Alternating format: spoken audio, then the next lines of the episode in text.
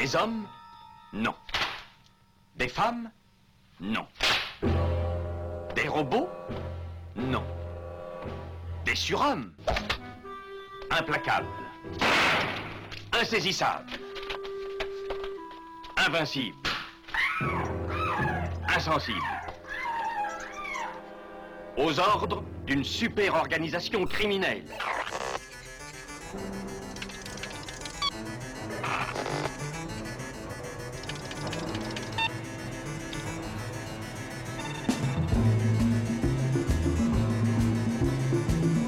Impossible Rien n'est impossible pour... Culture prohibée. Bienvenue pour ce nouvel épisode de Culture Prohibée. Culture Prohibée, c'est l'émission hebdomadaire de la culture panette du Ciboulot, animée par l'équipe des films de la Gorgone. Pour en savoir plus, rendez-vous sur le site www.lesfilmsdelagorgone.fr. Nos précédentes émissions déjà diffusées sur cette antenne sont disponibles sur Deezer, PodCloud et Spotify. Culture Prohibée, c'est aussi un profil Facebook et un blog, culture-prohibée.blogspot.fr.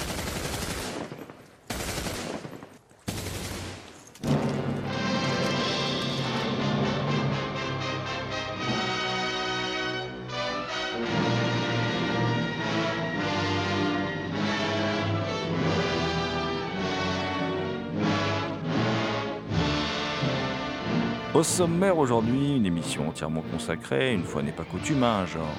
Et quel genre, puisqu'il est l'un des plus prolifiques, controversés et populaires de l'histoire du cinéma, le film de guerre. Dans cette émission, nous avons choisi d'aborder le genre avec des films atypiques. Il y aura Le pacifiste au poste de combat, un film de 1965 réalisé par le producteur du Docteur Folamour de Kubrick. Je veux bien sûr parler de James B. Harris, il y aura Cap et Poignard, un film signé Fritz Lang en 1946, si noir qu'il fut amputé de 20 minutes par la Warner. Ça, c'est sorti chez Rimini, tout comme le film de James B. Harris. Il y aura L'héritage des 500 000, un film de 1963 qui est l'unique film réalisé par l'acteur fétiche d'Akira Kurosawa, Toshiro Mifune. Un film sur la guerre, plus qu'un film de guerre d'ailleurs. Il y aura aussi L'antiraciste China Gate, de Samuel Fuller, un film de 1957. Alors le, film de Mifune et le film de Fuller sont sortis chez Carlotta. Il y aura le surprenant La bataille de Midway, un, film de guerre plus récent, un film de 1976 signé Jack Smith et paru chez Elephant Film. Et puis il y aura le traumatisant film pour enfants d'Elem Klimov. Requiem pour un massacre, un film de 1985, euh, un film sorti chez, chez Potemkin qui a traumatisé plusieurs générations de euh, cinéphiles. Merci à Mathilde Gibaud, Victor Lopez, Jean-Pierre Vasseur et Thierry Vidot pour leur aide sur cette émission. Pour causer guerre, je suis accompagné de Thomas Roland, dit le loup-garou Picard, qui, chaque nuit de pleine lune, rédige de sanglants écrits pour la revue Griffe et le site cultureaupoint.com. Salut Thomas. Ave GG et bien sûr Ave à toutes et à tous. Et puis dis-moi Thomas, tu as une autre actualité, euh, on va faire un peu d'autopromotion puisque tu as ta propre émission désormais. Et Eh oui, sur euh, Radio Campus Amiens, je crée ma propre émission radio à l'écoute du cinéma qui est mensuelle et normalement euh, programmée chaque premier samedi du mois. Voilà, donc euh, là, je vais enregistrer la deuxième émission très bientôt, là, pour le mois de novembre, où on parlera des sorties éventuellement aussi du FIFAM. Et la, la, première, euh, la première émission, elle se consacre à quoi, Thomas? Tu peux nous en dire un peu plus? Alors, La première émission, c'est un, un pilote. Hein, C'était donc plutôt un brouillon où je parle essentiellement de films réalisés par des femmes, qui parlent de femmes. Alors, il y avait euh, Sœur d'armes de Caroline Forest, hein, qui, qui, est un grand film. Euh, il y avait. Euh, film de guerre, on reste dans la thématique. film de guerre, un film voilà. de guerre, hein, où des femmes partent en guerre. La fleur au fusil, c'est je sais pas si c'est volontairement drôle ou pas. Enfin, je crois que c'est pas volontairement drôle. Il euh, y avait Papicha, que j'aime beaucoup, de Mounia Medour, euh, qui est l'épouse de Xavier Jans, hein, qui est coproducteur de, sur le film. Il y avait aussi euh, Atlantique de euh, Mati Diop, qui est un film que je trouve très surestimé. Enfin, bref, je parlais de ces trois films et puis aussi du programme de court-métrage d'animation de Jean-François Lagioni. Et euh, euh, donc, euh, mais donc surtout pour parler de, de Papicha que j'aime beaucoup, qui ressortait plus de, de ces trois films, c'était pour moi la, la, vraie, la, la, vraie découverte de ce mois d'octobre. Mais en tout cas, pour faire le lien avec notre émission, il y a aussi Sœur d'armes, donc le, le film de Caroline Forest. J'ai cru comprendre que tu n'avais pas aimé, que tu n'es pas le seul. C'est un film qui, visiblement, déclenche pas un grand enthousiasme. Bah, c'est un film qui est quand même un peu bête. hein. Bon, on va rester dans le domaine guerrier. hein. Moi, je voulais vous dire, en tout cas, que voilà, mon ami Thomas, il le sait, on se connaît quand même un petit peu, on connaît un peu nos goûts respectifs en termes de cinéma. Et il y a certains genres de cinéma ben, euh, qui vous causent, plus ou moins. euh, voilà. Et par exemple, me concernant, malgré quelques incunables trouvant grâce à mes yeux, le film de guerre m'intéresse assez peu. Sans doute peu sensible au son du clairon, je suis également allergique à tous les uniformes, même les gens qui font du cosplay m'effraient, hein, voilà, je le dis. Euh, pourtant, euh, le, travail de quelques cinéastes immenses, hein, dont quelques-uns sont au sommaire de cet épisode, a su me, passionner. Et puis c'est aussi un genre qui, à travers un regard géopolitique, peut s'avérer des plus passionnants. Voilà qui n'est pas sans rappeler d'ailleurs une formule de l'immense Costa Gavras, hein, qui est déjà venu dans cette émission, d'ailleurs je le rappelle comme ça, soit dit dans au passage. Tout est politique, y compris euh, le cinéma. Effectivement, le cinéma, et plus particulièrement certains genres comme le western et le film de guerre, manifestent une volonté de réécrire ou d'écrire le roman d'une nation. Aux USA, la, jeunesse euh, du pays explique peut-être le rôle prépondérant du cinéma dans la réécriture de son histoire. Euh, bien sûr, les Européens ne sont pas en reste. hein. Mussolini a fait bâtir Cinecittà, Hitler avait Leni Riefenstahl, tandis que Staline s'appuyait sur une génération de cinéastes particulièrement talentueux. Récemment, Christopher Nolan a même réécrit l'histoire hein, avec Dunkerque. Euh, Peut-être que tout cela euh, n'était que de la licence cinématographique, on va dire, mais en tout cas, concrètement, c'est ce qu'il a, fait. Euh, toutefois, bon, en Europe, continent doté d'une longue histoire, les écrits comptent beaucoup. Les autodafés du, du Troisième Reich, d'ailleurs, sont là pour le prouver. Et puis, les USA, comparativement à l'Europe, ont une faculté particulière, celle de se confronter quasi immédiatement à leur histoire. On est bien loin de la frilosité hexagonale et de la censure étatique qui conduit une œuvre, par exemple, aussi passionnante qu'avoir 20 ans dans les Aurès de René Vautier, être interdit de projection pendant 30 ans. Dans la France du général, il était impossible en 1972 de porter un regard critique sur la sinistre guerre d'Algérie. Aux USA, malgré l'érection en dôme d'une certaine propagande, celle du camp des gentils contre les méchants, certains cinéastes ont réussi à livrer une vision très personnelle de la guerre, souvent éloignée des, clichés glorificateurs. Euh, Cap et poignard de Fritz Lang, film de 1946, en fait partie.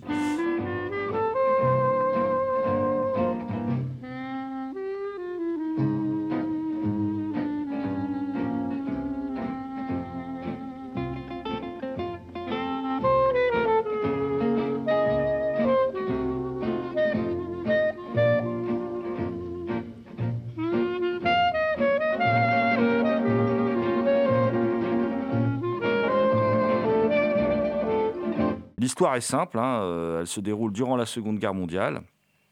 Des résistants font parvenir au, service secret américain des informations euh, qui laissent effectivement penser que les Allemands sont en train de grandement avancer euh, dans la conception, dans la construction d'une arme atomique. quoi.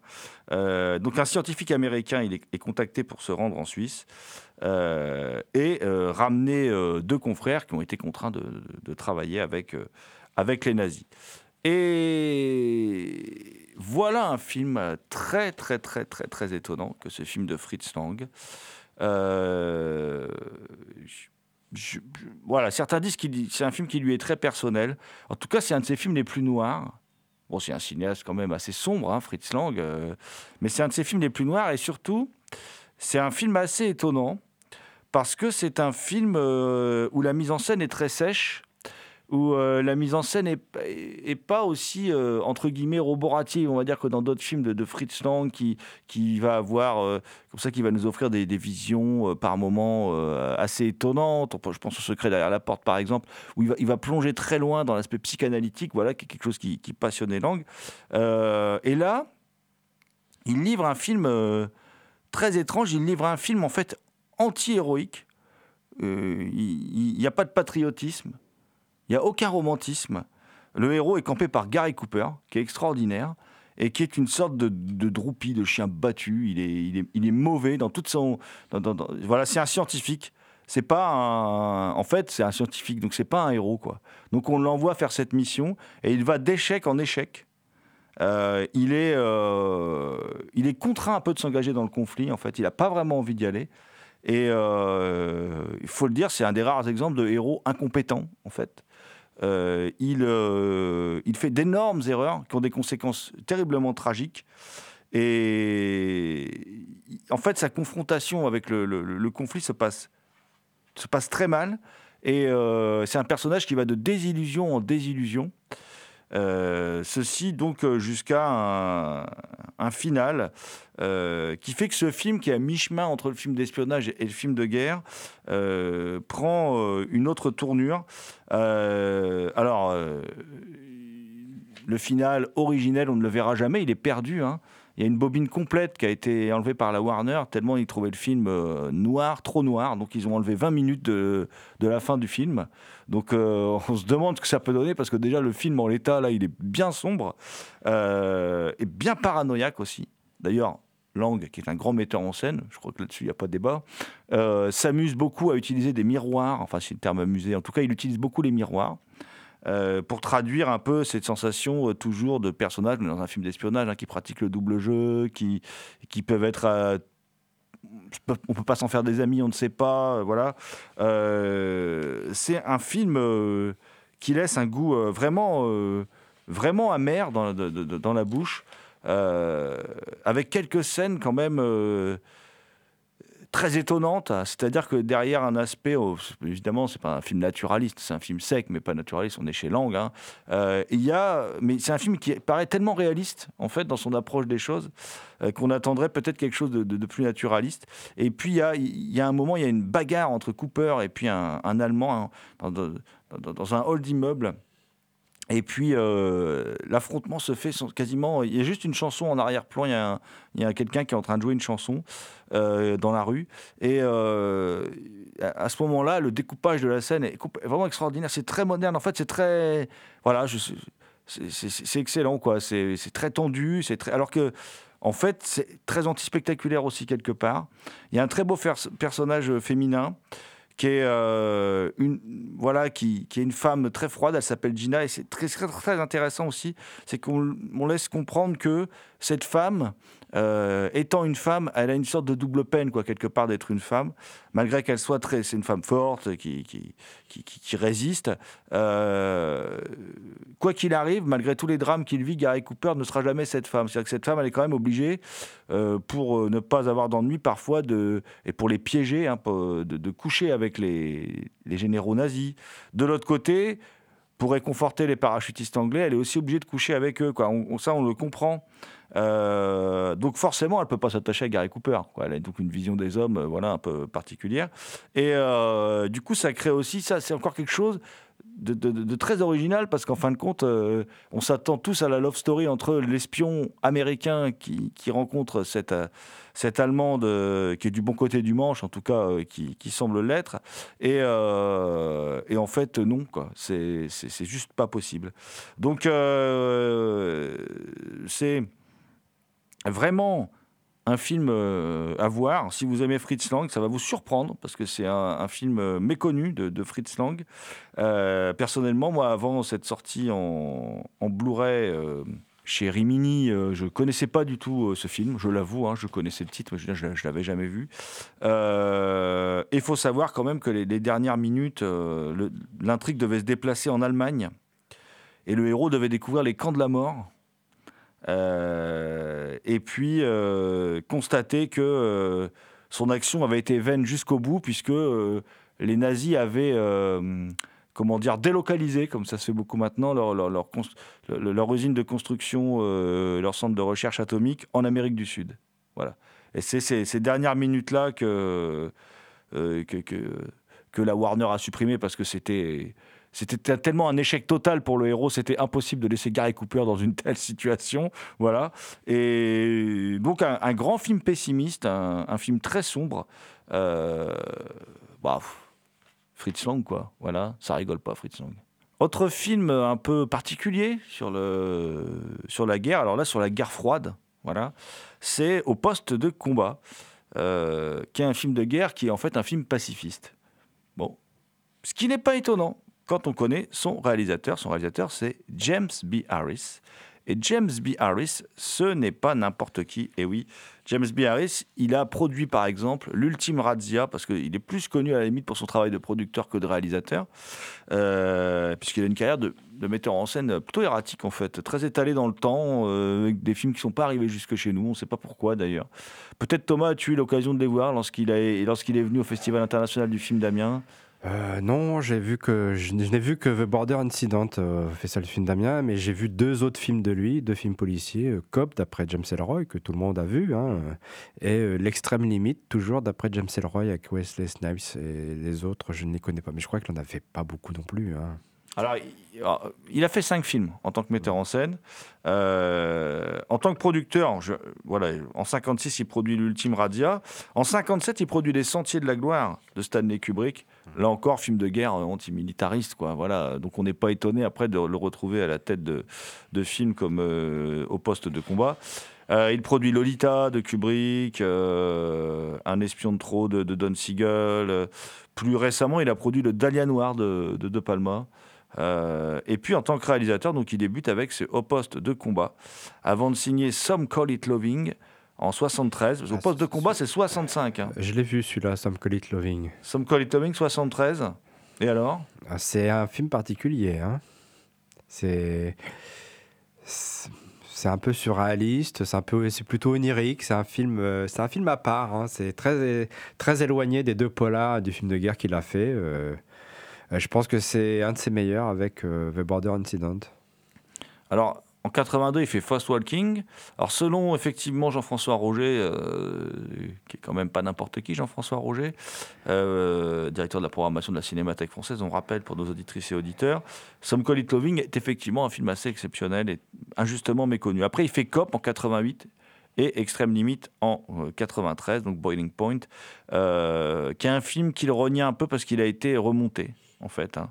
Euh, et pourtant, bon, bah, moi je trouve quand même bien euh, la confrontation de toute façon Wesley Snipes de Nice Hopper euh, ça peut pas être mauvais hein. et puis son adaptation de Lune sanglante d'Elroy Cop c'est quand même vachement bien. James Woods est très bon vachement bien je n'irai pas jusque là c'est intéressant quoi ah moi j'aime beaucoup parce que c'est des c'est des modèles de série B, quoi. Voilà. C'est, D'ailleurs, au poste de combat euh, est aussi, enfin, on va revenir un peu dessus, on va en discuter. C'est, aussi une série B de par son budget, de par les moyens, enfin, au niveau effets spéciaux, transparence et tout. On voit bien qu'il n'a pas les moyens, les ambitions, euh, les moyens de ses ambitions, pardon. Euh, l'histoire est simple. On est en pleine guerre froide. Un journaliste, alors le, journaliste, c'est Sidney Poitier, il, il embarque pour un reportage à bord d'un navire de guerre américain. Et puis les radars détectent un sous-marin soviétique et le capitaine décide de le prendre en chasse contre l'avis de l'état-major. Le capitaine, c'est, excusez du peu, Richard Winmark. Voilà. Et euh, le moindre faux pas pourrait évidemment déclencher ben, la Troisième Guerre mondiale, puisqu'on est en pleine, euh, en pleine guerre froide. Et on peut dire qu'au poste de combat, c'est un peu euh, Docteur qui l'a produit, mais en plus sérieux, quoi. Voilà une sorte de, de, notre vision sur le même sujet, quoi. on parle de la guerre froide, quoi. Oui, c'est un film de guerre. Euh, c'est aussi un thriller. On peut aussi voir ça comme un thriller. C'est un film, euh, si je me souviens bien, qui est quasiment en, huis clos. Hein. On ne sort, pas sort pas du bateau euh, que commande Richard Widmark. Moi, j'adore Richard Widmark. C'est un acteur que, que j'ai toujours adoré. et c'est un film. Ce film, je l'ai découvert justement au Festival du film d'Amiens en présence de James B. Harris. Et, je me souviens, c'est un film qui est quand même assez prenant. Euh, une fois que le film commence et le suspense ne te lâche pas. Et euh, pour moi, c'est l'un des. Enfin, vu que j'ai vu 4 sur 5 films de James. Harris, pour moi, c'est l'un de ses meilleurs, quoi, avec euh, Some Call It Loving. Même si c'est pas un film qui est particulièrement exceptionnel dans sa facture, qui n'est pas forcément original, mais je pense que euh, dans sa facture, dans sa texture euh, en tant que film, hein, mais en tout cas, euh, c'est ce que j'apprécie dans, dans, le film de guerre en général. C'est, tu, disais tout à l'heure, c'est le film de guerre, c'est surtout de la géopolitique.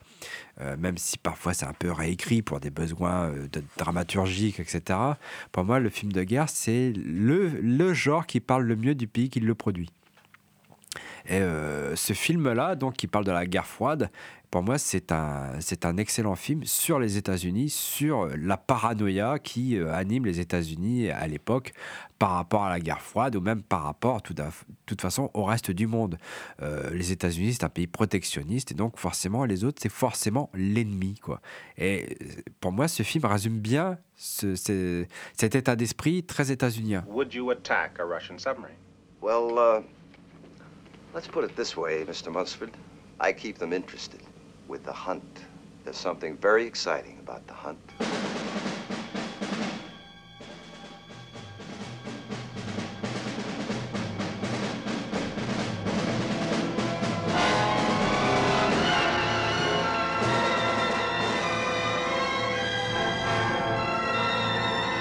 Vous écoutez Culture Prohibée. Ce film a aussi un propos intéressant, c'est euh, qui n'était pas forcément dans l'air du temps à cette époque, hein. Euh, même si cette peur, elle existait évidemment, mais le film dénonce aussi quelque chose qui est déjà présent dans Docteur Folamour d'ailleurs. Euh, c'est l'idée que ben, le nucléaire ne peut pas être le garant de la paix sur Terre, quoi. C'en est même tout l'inverse, quoi.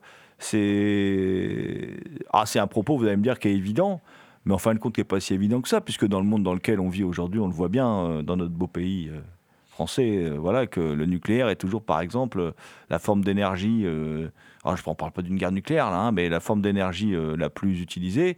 Donc, il y a une dépendance au nucléaire et tout, qui est quand même quelque chose d'assez d'assez effrayant.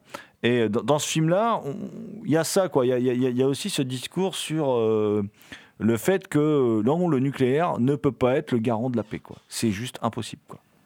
Bah, de toute façon, euh, j'ai appris récemment euh, que d'après les trois, l'ONU, les trois, euh, choses qui menacent euh, le monde, c'est effectivement un holocauste nucléaire. Voilà, Euh, c'est toujours d'actualité. L'holocauste nucléaire fait partie des trois choses qui peuvent anéantir le monde euh, dans un futur plus ou moins proche, entre euh, le dérèglement climatique et un effondrement financier euh, global. Bien sûr, ces quelques mots très sympathiques qui, qui nous mettent en joie et euh, les trois en même temps. ou, ou les trois en même temps, tout est possible. hein, Voilà. d'ailleurs. C'est- D'après l'ONU, Voilà. c'est les trois choses qui nous menacent euh, à plus ou moins long terme. Ouais, bon, l'ONU, euh, ça va bien 5 minutes. Hein. Dixit Donald Trump. Donc euh, voilà. Donc euh, alors, on, on va, on va continuer avec des, des films de guerre de, bon, de, d'à peu près la, la même période, puisque euh, Les Sentiers de la Gloire que produit James B. Harris, c'est 57. Euh, alors celui-là, au poste de combat, il date de 65, donc il était un peu plus récent. Moi, je vais vous parler d'un film, on va revenir un peu en arrière, un autre film états-unien, d'un drôle de metteur en scène aussi, qu'on arrive difficilement à cerner politiquement quand même. Euh, moi, j'ai une thèse. hein. Moi, je pense qu'il est en fait c'est un individualiste forcené, mais plus euh, anard, mais individualiste forcené quoi. Samuel hein. Fuller. Samuel Fuller. Voilà, j'ai pas besoin de t'en dire plus. Euh, Samuel Fuller. euh, Samuel Fuller, donc avec China Gate. Alors China Gate, qui est autant un drame qu'un film de guerre d'ailleurs qui est un film avec une distribution euh, plutôt étonnante, hein, puisqu'on y retrouve euh, par exemple Marcel Dalio, on y retrouve euh, euh, Angie Dickinson, euh, Nat King Cole, évidemment. On y retrouve Angie Dickinson, il y a souvent une femme hein, dans les films de guerre de, de Fuller. C'est souvent, c'est très intéressant. Il y a Lee Van Cleef aussi, voilà, ce qui ce qui ne gâte jamais rien. Hein, Lee Van Cleef dans un film, il suffit qu'il soit là et puis c'est suffisant. Voilà. hein. Comme, euh, comme nous avait raconté Sergio Solima quand on l'avait rencontré, euh, qu'il- quand il était venu au Festival du film d'Amiens, il a expliqué que Lee Van Cleef comme acteur est très facile à diriger. Dès qu'il a bu ses bières, il est très performant. Voilà, donc euh, ce qui était réel, hein, c'est vraiment ce qu'il nous a dit. euh, mais en plus, il était sérieux, hein, c'est-à-dire qu'il avait une forte dépendance visiblement à l'alcool. Mais une fois qu'il avait assouvi sa dépendance, contrairement à d'autres qui vont vous pourrir un tournage, lui, il était très bon. Voilà, il lui fallait sa, dose quotidienne. Alors là, l'histoire de, ce film, elle est un peu particulière. Moi, j'avais jamais vu ce Fuller. Je suis un gros fan de Fuller. Celui-là, je l'avais pas vu. Euh, je pense que ça fait partie des deux trois que j'ai pas vu, avec quelques travaux qu'il a fait pour la télé, tout ça. Et il se passe à la fin de la guerre d'Indochine. Et alors vous allez comprendre pourquoi la distribution elle est un peu comme ça. euh, euh, hétéroclite, c'est parce qu'il y a un commando de la Légion étrangère, donc forcément ils viennent un peu de tous les pays. hein, c'est un peu la Légion étrangère, c'est un peu euh, tous les rebuts, tous les gens dont on ne sait pas quoi faire, les gens paumés, voilà, qui s'apprêtent à effectuer une dernière mission, donc détruire les tunnels renfermant le stock d'armes des combattants communistes menés par le commandant Cham. Pour cela, ils font appel à une séduisante eurasienne nommée Lucky Legs, Alors, Lucky Legs, hein, pas besoin de vous expliquer, de vous traduire, hein, évidemment. Euh, quels sont ses atouts? Ayant mis en place un trafic d'alcool dans la région et connaissant bien Cham, elle seule peut les aider à mener à bien leur mission. Mais la présence de son ex-mari, le sergent Brock, qui l'a abandonné à la naissance de leur fils, et ben oui, parce que leur fils, il avait, comme elle est eurasienne, leur, leur fils, il avait des yeux bridés, alors ça lui plaisait pas, du coup, il a abandonné femme et enfant. Sympathique. Ça fait tout de suite, on a un héros sympathique. On est bien chez Samuel Fuller, hein, voilà. Euh, et ben, ça va créer des tensions au sein du groupe, parce qu'évidemment, hein, là, quand on est euh, dans un film comme ça, un peu euh, de commando, de groupe, quoi, voilà, c'est un, film de commando, quoi, on va dire China Gate. euh, il y a forcément des tensions dans le groupe. Alors, le film, quand même, a une ouverture très étonnante. Il y a des images d'archives. On dit du mal d'Ho hein. Et puis, alors, certains disent que cette phrase est là, cette voix off, juste pour essayer de séduire le marché français. hein. Parce que voilà ce qui est dit. À la fin de la Seconde Guerre mondiale, la France fut laissée seule face au conflit le plus brûlant du monde. Elle devint une barrière entre le communisme et le viol de l'Asie. Voilà, donc ça, ça commence très fort.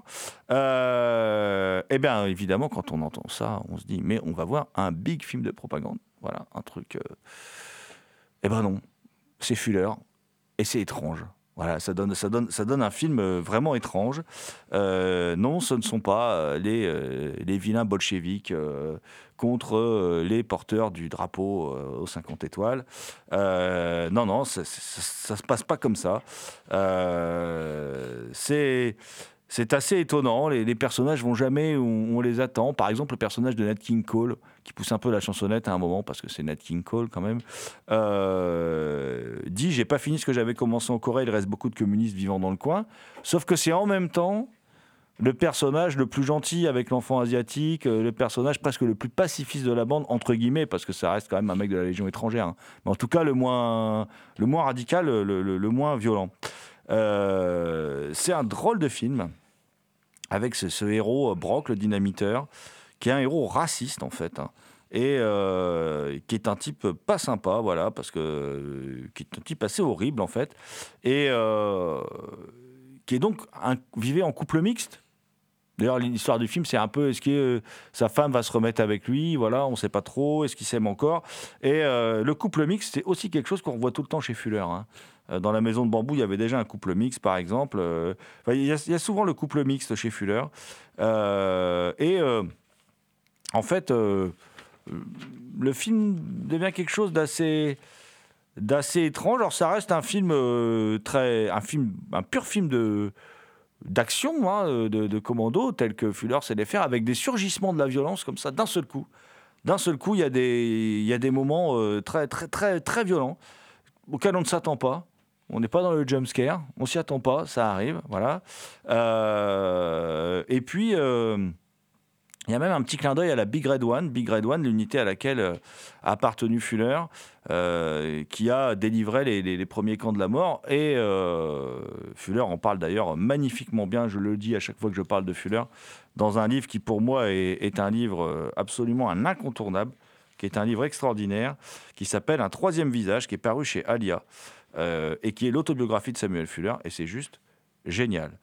Et ce qui est assez étonnant dans, le film aussi, c'est qu'on retrouve une scène où euh, il y a un.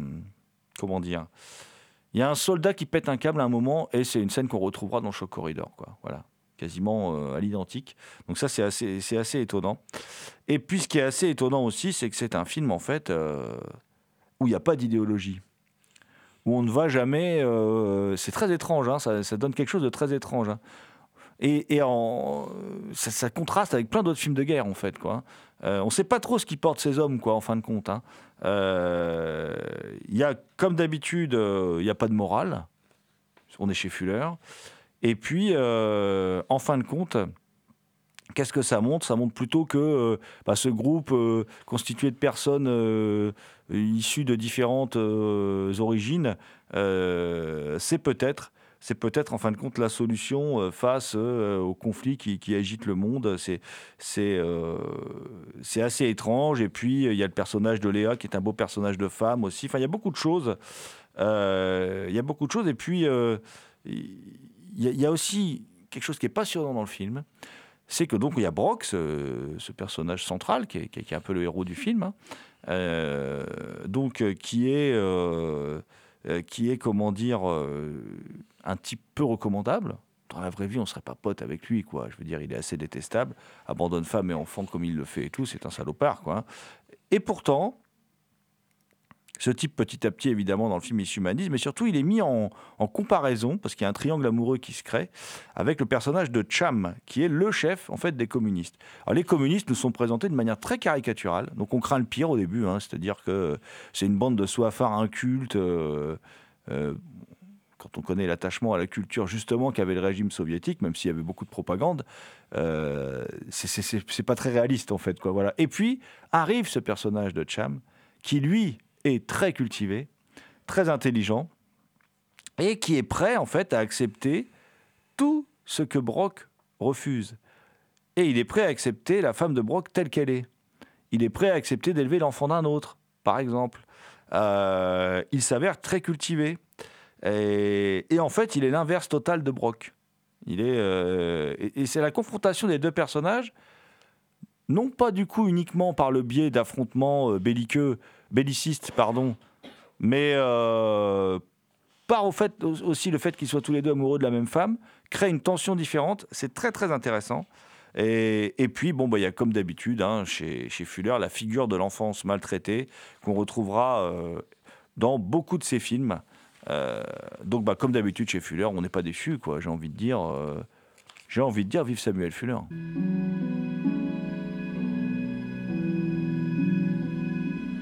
China Gate, China Gate, many dreams and many hearts you separate. Vous écoutez un épisode de Culture Prohibée consacré aux films de guerre. like two arms open wide. Some you welcome in, and some must stay outside.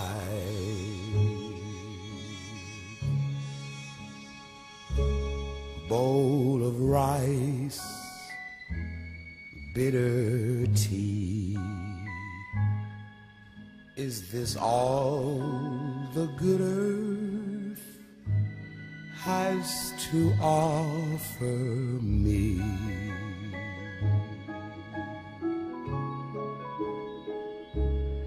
Will I find peace of mind? Does my true love wait behind the China Gate? Vous parlez d'un film où les gens venaient un peu de toutes les origines, tout ça et tout. Il y avait une sorte, y avait une distribution très, très pléthorique. Ben, c'est un peu pareil dans la bataille de Midway quand même. On est Thomas, tu vas nous en parler un peu de ce film. On est quand même dans un film euh, un peu euh, grosse production, quoi. Ça rigole pas, quoi. Ah oui, c'est une grosse production de 1976 réalisée par Jack Smite. Alors, c'est pas un film qui vient de sortir en DVD Blu-ray, mais pourquoi on en parle? Parce que le 6 novembre, il y a Midway de Roland Emmerich qui sort au cinéma. Donc, une nouvelle version euh, de, euh, qui illustre cette bataille qui fut décisive pour les États-Unis dans la guerre du Pacifique. Donc, euh, voilà, c'est l'occasion de revenir sur un film un peu, qui est un peu passé inaperçu, La bataille de Midway de Jack Smite. Jack Smite, c'est un réalisateur, c'est un cinéaste qui n'a pas particulièrement marqué l'histoire, mais euh, qui est d'abord un, un réalisateur de télévision. Il a notamment réalisé des, des épisodes de La Quatrième Dimension, de Alfred Hitchcock Hour.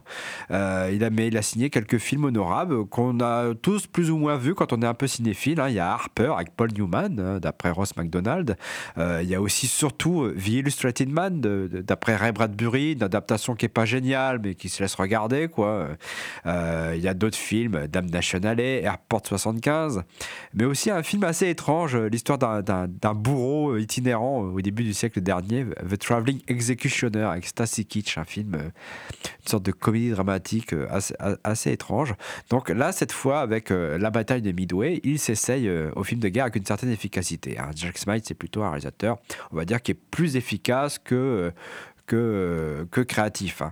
La bataille de Midway bénéficie d'un- d'une distribution plutôt éclatante. hein. Il y a Charlton Heston, Glenn Ford, Robert, Mi- Robert Mitchum, Henry Fonda, Robert Wagner, Toshiro Mifune, James Coburn, Al Holbrook et tout un tas d'acteurs plus ou moins jeunes. Il y a notamment un jeune Tom Selleck. Alors il faut le trouver dans le film hein, parce qu'il doit être tout jeune.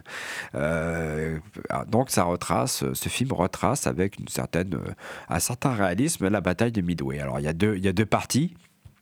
Il y a la première partie où on voit euh, les, les officiers, euh, tant états-uniens que japonais, en train de, de, préparer la bataille, de, mettre en place leur tactique. euh, Qu'est-ce qu'ils vont faire Où est-ce qu'ils vont faire Les Américains qui se posent des questions. Est-ce qu'ils vont vraiment Est-ce que les Japonais vont vraiment attaquer Midway Est-ce qu'on est-ce que c'est pas plutôt un plan d'invasion de la côte ouest des États-Unis pendant que nous on sera là-bas, etc. Et après il y a la bataille, la bataille en, elle-même. Euh, alors c'est un film qui, mélange donc euh, de la mise en scène, de la mise en scène de l'époque, mais aussi des images d'archives. Et euh, le film commence d'ailleurs par euh, les États-Unis, qui bombardent Tokyo, les, usines d'arme- d'armement de Tokyo. Et c'est avec une image très très, avec un traitement sépia pour donner un cachet euh, réaliste d'époque au film. C'est évidemment un film à la gloire des États-Unis. hein. On est en 76, les États-Unis sortent de la guerre du Vietnam où ils se sont pris une putain de branlée. On, peut penser que c'est un film qui est là pour un peu euh, rehausser euh, euh, l'esprit patriotique, la foi en l'armée américaine après, après cette défaite. Le film n'est pas si glorificateur que ça n'est pas aussi manichéen que ça, parce que je trouve que la façon dont ils traitent euh, autant les Américains que les Japonais, euh, c'est un peu de la même façon. Il n'y a pas non plus de... euh, le film n'est pas bêtement spectaculaire. Euh, comme semble l'être euh, cette nouvelle version de Roland Emmerich, hein, euh, dont la bande-annonce, quand même, elle pète. Et on dirait d'ailleurs qu'il a bien pompé Michael Bay, parce qu'il y a un plan sur une bombe qui, qui est lâchée, où la caméra suit une bombe qui tombe sur un objectif. Ça, c'est Michael Bay dans Pearl Harbor. Et il n'y a pas, donc, il n'y a pas dans la bataille de Midway de Jack Smite, euh, la façon dont ils traitent les Japonais n'est pas manichéenne, euh, comme dans Pearl Harbor, justement, de Michael Bay, où ils sont un peu, un peu psychorigides, les Japonais, hein, quand même. Euh, et surtout, les scènes de bataille ne sont pas. Il n'y a pas de musique, c'est assez réaliste. Il n'y a, pas- a pas de glorification de ce côté-là. Bien sûr, il y a de la musique, c'est John Williams, mais euh, c'est de la musique qui, est, euh, qui joue plus comme ponctuation, parfois pour une petite séquence émouvante, ou pour. euh, bon, y a évidemment, il y a quand même de la glorification, notamment par un panneau à la fin signé Winston Churchill euh, qui. Qui parle de, la bravoure euh, des soldats euh, états-uniens, mais c'est aussi un film qui parle un peu de la, détermination de, chacun des hommes de chaque camp pour remporter une bataille qui euh, s'avère en fait décisive. Alors bien sûr, c'est un film de l'époque, on voit des choses pour, qui, qui justement essayent de battre en brèche euh, le, le, manichéisme, notamment euh, le fils du personnage incarné par Charlton Heston, euh, un jeune officier qui est amoureux d'une sino-américaine qui, qui vit aux États-Unis. Bien sûr, tout ça, ce sont des techniques pour montrer que les États-Unis est un pays ouvert, etc. Même si le, personnage rencontre des problèmes pour épouser sa belle. Donc la bataille de Midway, c'est une plutôt une- Moi, je ne connaissais pas le film. hein, j'ai, découvert. euh, euh, je me suis intéressé à ce film-là euh, en, apprenant qu'il allait y avoir de nouvelles versions par Roland Emmerich. Donc c'est plutôt un film de guerre plutôt honorable, hein, plutôt efficace et qui ne fait pas que dans qui dont l'intérêt réside justement dans dans le fait qu'il ne fait pas que une glorification bête et méchante de l'armée des États-Unis. C'est un bah, un film de guerre euh, comme on pouvait en voir beaucoup dans les années 70 où justement euh, il y avait un traitement des batailles qui était parfois assez âpre, assez réaliste et euh, qui vaut le coup d'œil, ne serait-ce que pour ça, la reconstitution et, et la façon dont il traite euh, cet événement historique. Puisque tu parles beaucoup mieux anglais que moi, tu dis Jack Smite, hein, voilà, euh, Thomas. Euh, mais je me méfie de l'homme qui, dit, au lieu de dire Roald Dahl, dit Roald Dahl. Donc euh, voilà. Je voulais juste dire que Jack Smite, aussi, il a, puisque je vais reprendre ta prononciation quand même, hein, il a signé aussi, moi, une de mes versions, une chouchou. Alors, je l'ai vu quand j'étais môme aussi, donc ça marque. Une de mes versions préférées du Frankenstein, Frankenstein The True Story.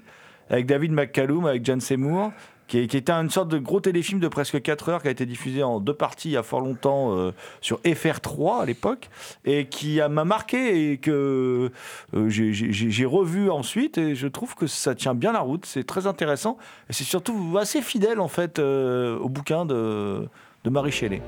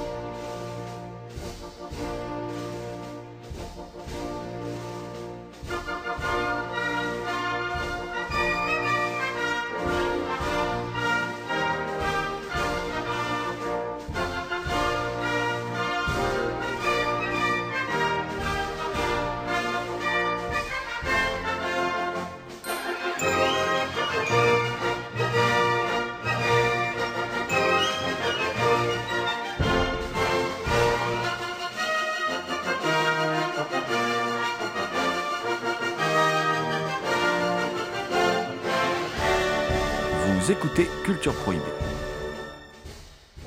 Je vais rester avec nos amis japonais. Et en particulier avec ben, l'un des acteurs qui, qui joue dans la bataille de Midway, hein, euh, Toshiro Mifune, parce que, eh bien, il y a quelque temps, euh, est réapparu, euh, grâce à Carlotta, hein, un film euh, que, que, franchement très peu de cinéphiles connaissaient. hein. On savait vaguement que Toshiro Mifune avait réalisé un film. Il n'en avait réalisé qu'un seul. On savait qu'il avait monté une boîte de production. Euh, mais on ne connaissait pas ce film, qui s'appelle donc L'héritage des 500 000. Alors, qui n'est pas un film de guerre à proprement parler, qui est un film sur la guerre. Et donc, L'héritage des, des 500 000 revient sur la, Seconde Guerre mondiale. Alors, c'est un film, attention, qui est euh, scénarisé par le scénariste de Kurosawa. Il y a Akira Kurosawa au montage. euh, il y a donc Toshiro Mifune dans le rôle principal. Ah, c'est du costaud, quoi. Voilà, ça tient la route. Il est, il est souvent vendu d'ailleurs comme une série B efficace. Euh, moi, je suis pas d'accord. Je trouve que ça va au-delà encore de, de ce postulat. C'est quand même un film assez fort. Alors, euh, l'histoire est simple. On revient un peu en arrière. C'est la Seconde Guerre mondiale parce que le film date de 63. hein, donc, on revient quelques années en arrière. Euh, c'est la Seconde Guerre mondiale. Des milliers de, pièces d'or ont été enterrées euh, dans une île des Philippines par des soldats japonais. Alors c'est de l'argent, de- des pièces d'or qui ont une histoire particulière parce que ce sont des, pièces d'or qui ont été, alors je crois qu'ils sont frappés d'un sceau qui veut dire bonheur. Et euh, c'est des pièces d'or en fait qui ont été récoltées suite à une à une requête, une quête pardon plutôt dans le au Japon. Et donc ils ont récolté des, des- des sous, ils ont fondu de l'or et ils ont envoyé ça aux soldats. Voilà, et ça devait euh, aider à subvenir à, l'effort de guerre. Et ce trésor a été enterré. Donc voilà. Et parmi les, les hommes qui ont survécu à ce, à ce, combat, donc il y a eu quand même 500 000 morts, hein, puisque ça s'appelle l'héritage des, des 500 000. Euh, donc je rappelle toujours ça pour ceux qui disent toujours il faut une bonne guerre. Bah, 500 000 morts, c'est pas mal déjà. Il faut une bonne guerre, un demi-million de personnes en moins. Euh, ça fait du monde. Et euh, parmi ces hommes, il y avait le commandant Matsuo qui, euh, donc, euh, est devenu un riche homme d'affaires. Et puis 18 ans plus tard, il y a un certain Gunji euh, qui vient le chercher pour qu'il aille à la recherche de ce trésor. Et euh, bah, Matsuo refuse, évidemment, parce que ça fait remonter trop de choses à la surface. Et puis, bah, il ne lui laisse pas le choix, en gros. hein. il menace de s'en prendre à sa fille, parce qu'il a l'air veuf, je sais pas, on n'en sait pas plus. Mais en tout cas, il a que sa fille, hein, qui travaille dans l'entreprise qu'il dirige, enfin, ce que j'ai cru comprendre. Et, euh, et euh, bon, quand on menace de s'en prendre à sa fille, évidemment, eh bien, Matsuo décide de se rendre aux Philippines et euh, d'aller avec un commando donc fait de, japonais, plutôt des petits voyous, des petites frappes, euh, un peu de tous les âges d'ailleurs. Euh, ils prennent la mer pour se rendre aux Philippines et puis ils arrivent aux Philippines et ils vont à la recherche de ce trésor parce que Matsuo est l'un des derniers survivants et il est le seul visiblement qui sait où sont enterrées les pièces d'or. Alors, le, le film est euh, vraiment assez particulier. Alors, la thématique principale du film, c'est le fait que l'argent corrompt les hommes. Voilà. Vous allez me dire, c'est pas d'une folle originalité, évidemment, mais euh, c'est particulièrement bien traité. Et euh, à part des petites touches assez fines, c'est-à-dire que le film débute par Toshiro Mifune, donc qui dirige son entreprise. Il y a une, une collègue, euh, enfin une collègue, une de ses employés, donc qui, qui jette du papier à la, poubelle. Et puis lui, il, voit que le papier n'a pas été imprimé sur une face, donc il récupère le papier parce qu'il dit non, on peut le récupérer. Après, il discute avec cette même fille euh, et elle lui dit euh, bon, voilà. tu m'avais parlé d'un restaurant à pas cher, je sais plus quelle somme d'argent, on pouvait manger un très bon plat et tout, on va le tester ce midi. Tout tourne un peu autour de l'argent. Et puis arrive euh, le, grand méchant, quoi, Gunji, hein, euh, le chef d'entreprise et tout, qui vient le chercher et puis qui lui demande, gentiment d'abord, il l'invite au restaurant. euh, il croise la route d'un Anglais qui, qui vient lui, proposer, euh, enfin pour des affaires, voilà, ils font des affaires ensemble. Et qui aura un, un- ce personnage qu'on voit deux minutes, en fait, aura un- une importance capitale dans l'histoire. Voilà. Puisque c'est le personnage du Deus Ex Machina, en fait. Et euh, évidemment, comme Matsuo refuse, eh bien, Matsuo, donc Toshiro Mifune, et du coup, bah, il envoie des gros bras euh, le menacer, et puis il, termine dans cette aventure. Et là, euh, le film prend tout à coup, devient une sorte de quête initiatique. Moi, ça m'a rappelé toute proportion gardée, bien sûr, mais un peu Apocalypse Now, quoi. Voilà, c'est-à-dire, on a des. En fait, ils rencontrent quasiment pas d'ennemis. Leur ennemi, c'est eux-mêmes. Donc, ils avancent comme ça, le long d'un. Ils, cheminent en. montagne, euh, le long d'un cours d'eau pour retrouver cet or. Et euh, mais évidemment, ça se passe pas très bien. D'autant plus qu'il y a une tribu dans les environs euh, qui, euh, paraît-il, pourrait les tuer. Voilà. Chacun a des, des, comment dire, des souvenirs qui, qui ressurgissent. Et petit à petit, euh, cet or va les rendre dingues, quoi. Voilà, va les rendre complètement fous. Et euh, le, le film va aller comme ça vers quelque chose de totalement nihiliste. Et le final est absolument terrible. Et aucun personnage, en fait, n'en sort grandi. Euh, ce qui est très intéressant, c'est que le, personnage Toshiro Mifune fait son personnage habituel, c'est-à-dire le type euh, avec la mine renfrognée. Alors on peut admirer quand même la maîtrise du jeu de Mifune, c'est-à-dire que souvent dans les films de samouraï euh, avec, avec comment dire, Kurosawa, il est plutôt du genre à éructer, il est voilà, il il peut se révéler très agressif, à hausser la voix et tout.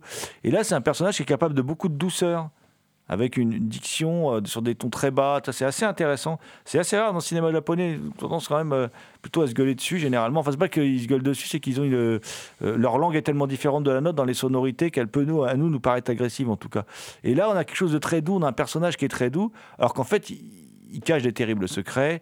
Et donc, tout le long, tout le long de leur trajet, en fait, ils tombent sur des cadavres, des restes de bataille, euh, des restes de combats. euh, et petit à petit, ils prennent conscience de l'absurdité de la guerre et à la limite de l'absurdité de leur quête. Mais dès qu'ils trouvent l'argent, euh, ça devient quand même, ça, les, ça les travaille et puis ils adoptent des comportements là encore parfois irrationnels. Et puis il y a ce personnage aussi, un personnage secondaire, qui est un, un japonais qui s'est retrouvé euh, embringué dans la tribu locale. Euh, tribu d'indigènes, euh, voilà, qui et, lui, il, en fait partie, euh, mais il est toujours partagé entre le Japon et tribu, et cette tribu d'indigènes, puisqu'il a trouvé l'amour dans cette tribu d'indigènes, voilà, pour faire simple. C'est un peu le prisonnier du désert, quoi, voilà, le prisonnier des Philippines, voilà. Et c'est un personnage très intéressant. Et le, même le personnage de Mifune, donc, qui joue, comme je le disais, toujours l'intransigeant, le type avec un certain code d'honneur, le type vraiment euh, assez, euh, comment dire, assez droit.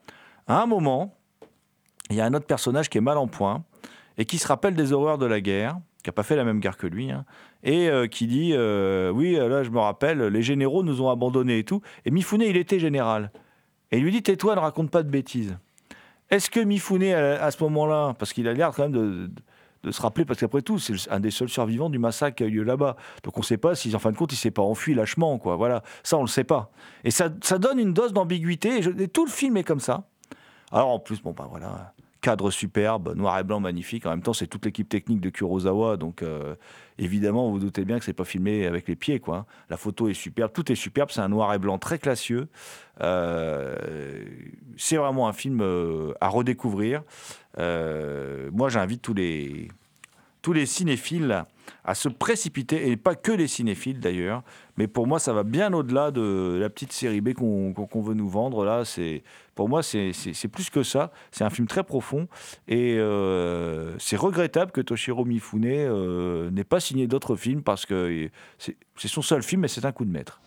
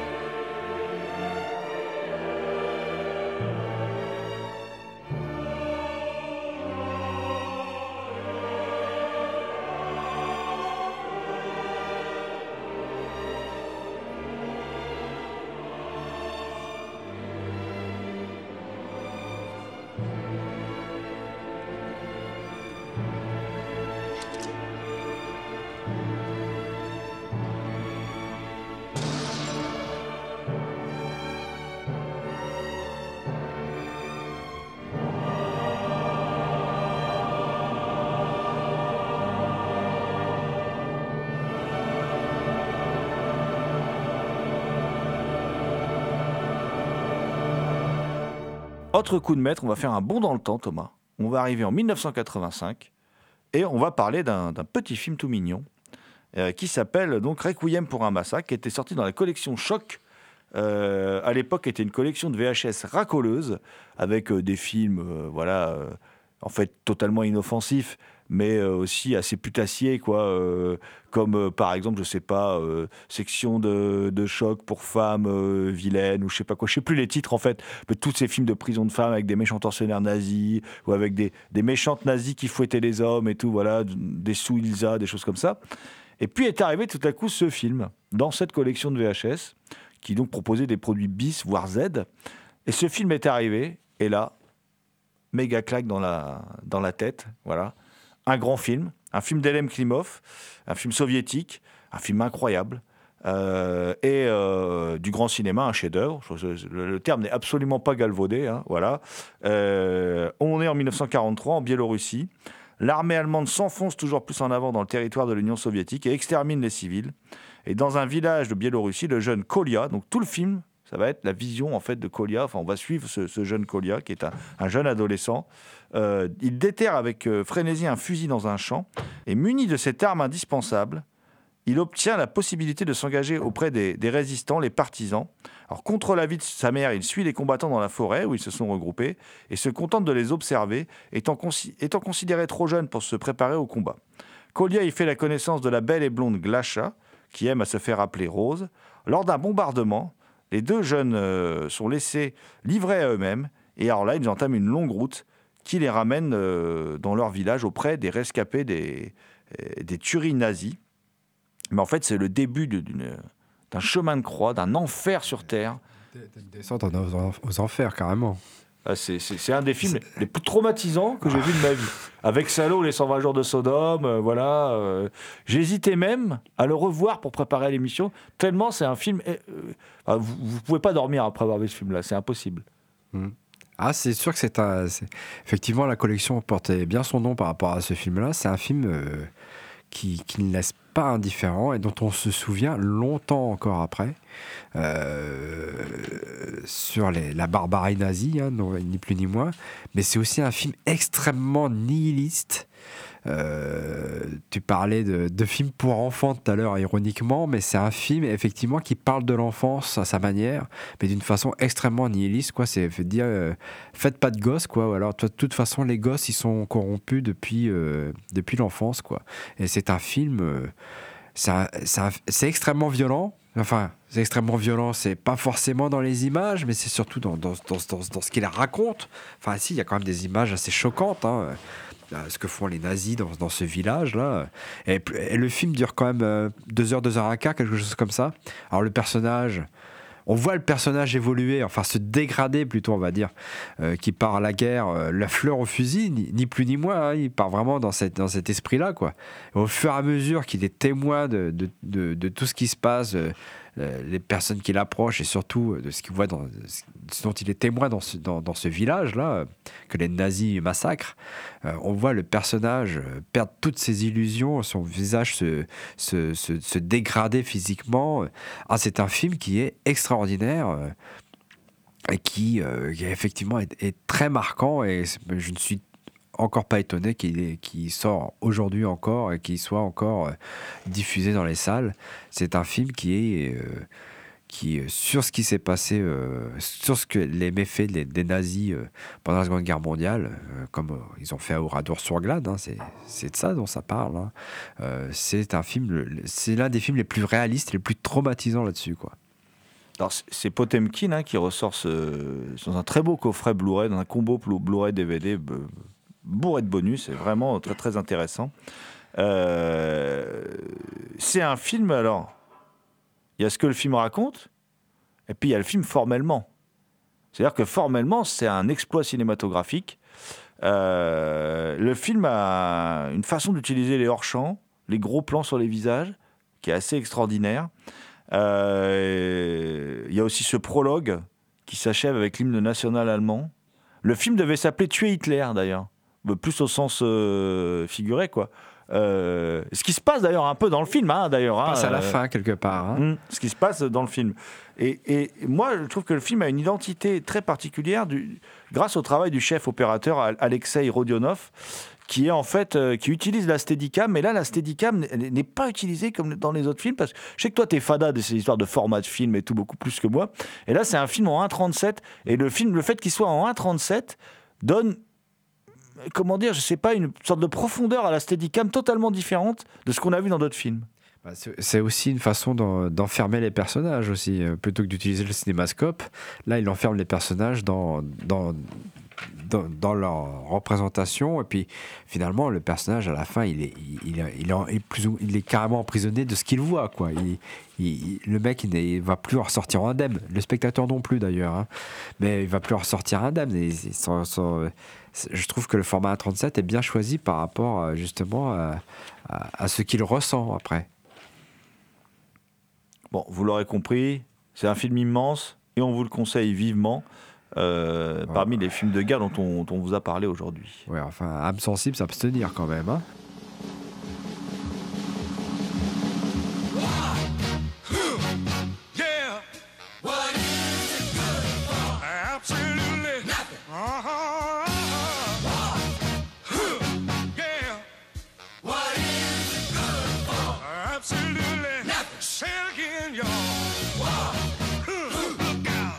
C'était Culture Prohibée, une émission réalisée en partenariat avec les films de la Gorgone, www.lesfilmsdelagorgone.fr. Toutes les réponses à vos questions sont sur le profil Facebook et le blog de l'émission culture-prohibée.blogspot.fr. Culture Prohibée est disponible en balado-diffusion sur Deezer, PodCloud, Spotify. Culture Prohibée est une émission préparée et animée par votre serviteur Jérôme Potier, dit la Gorgone, assisté pour la programmation musicale d'Alexis, dit Admiral Lee. Une émission animée avec euh, Thomas Rolandi de Loup-Garou Picard, and the last but not the least. Je veux bien sûr parler de Léo à la technique. Salut les gens, à la prochaine.